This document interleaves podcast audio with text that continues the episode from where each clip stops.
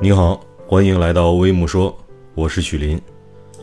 在《三体》中，如果你问我最喜欢哪个角色，我会毫不犹豫地告诉你，我最喜欢的角色是张北海。原因有二：第一，张北海把所有人都骗了，他伪装的极其成功，没有人能够看透他，包括他的搭档、他的父亲，以及作为读者的我们。把我们全都骗了，伪装的非常的精彩。第二个原因就是张北海在没有任何资源的情况下，凭借一己之力完成了他的计划，所有的机会都是他自己创造的。就凭这两点，我认为张北海是《三体》里最精彩的、我最喜欢的人物。当然也很可惜，因为。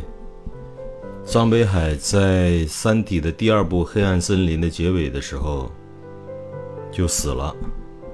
这个后来大刘也做过说明，因为大刘决定写完第二部就不写了，就是大结局了，所以把张北海写死了。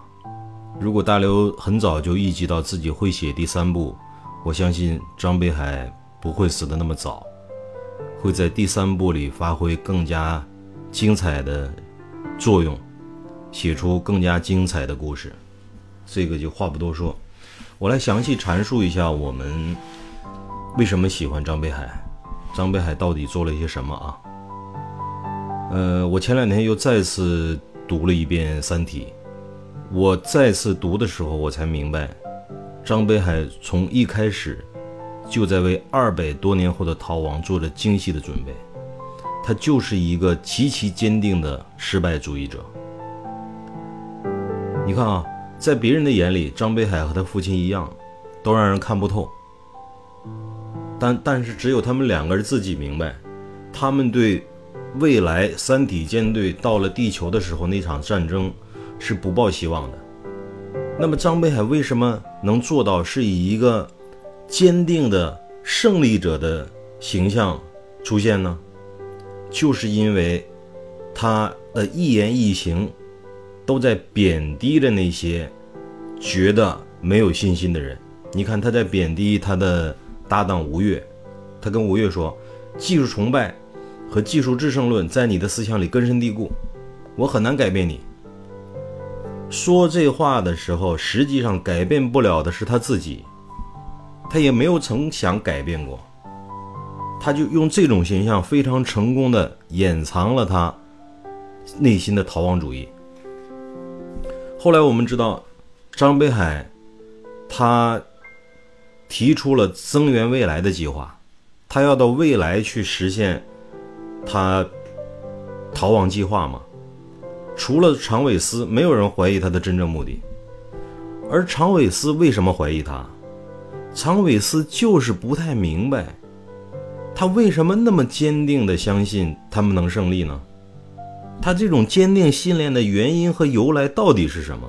但是常伟思只是怀疑，他并没有有任何的感觉和证据就证明张北海在隐隐藏自己。他只是不太理解张北海这种坚定的胜利主义信念的原因和由来是什么。所以，他虽然已经拖慢了张北海。呃，冬眠前往未来的这个计划的时间，但最终呢，还是没有识破，让他去了未来。你看张北海的失败主义，他不是绝望，他是经过深思熟虑的逃亡。所以，他虽然是失败主义者，他没像吴越那样，哎呀，觉得没有希望了，没有了生存的意义。他不是，他的计划就是要在未来达到逃亡的目的。他知道逃亡必须要有恒星际的航天飞机，有飞船，而张北海为此毫不犹豫地杀死了五个无辜的科学家。他的坚定和疯狂，当时简直太令我震惊了。如果说有第五个面壁者的话，我认为张北海就是第五个面壁者，也是最成功的面壁者。他的疯狂让地球三体组织也非常的忌惮。然而，他的坚定的胜利主义的伪装，即使是地球三体组织，也没有识破。这就是除了罗辑之外的其他面壁人都没有做到的事情。然而，张北海跟罗辑不同的是，罗辑有的时候还很天真。当冬眠醒来之后，罗辑面对这个新的世界，哎，罗辑还被麻痹了。哦，觉得哦，看来世界变了，三体对我们没有任何威胁了。而张北海醒来之后呢，他丝毫没有动摇他的逃亡计划。他醒来之后没有浪费一分一秒，都在实施着他的计划。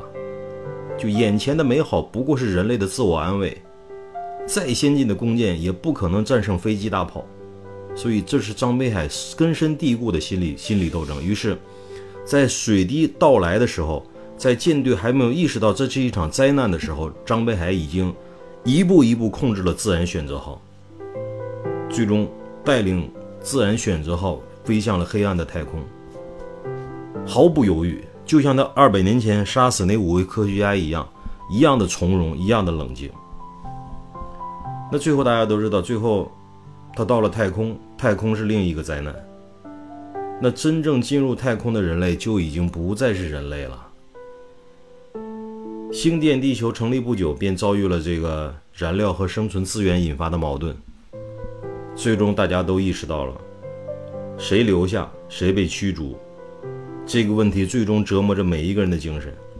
就在星舰地球即将崩溃的时候，我们看到张北海又一次站了出来。他像一个父亲一样，为他的孩子们承担起了人类种族延续的重任。虽然有人先他一步成了魔鬼，但他却释然地笑着说：“没关系，都一样。”张北海是个纯粹的军人。他自始至终做的一切，都是为了保卫保卫地球，为了人类的种族延续而斗争而努力，并为此不惜坠入地狱。我觉得张北海他既是魔鬼，也是人类延续的大英雄。这就是我为什么喜欢张北海的原因。不知道您对《三体》里的哪一个人物情有独钟？可以评论区留言讨论。我们共同来探讨一下。再见。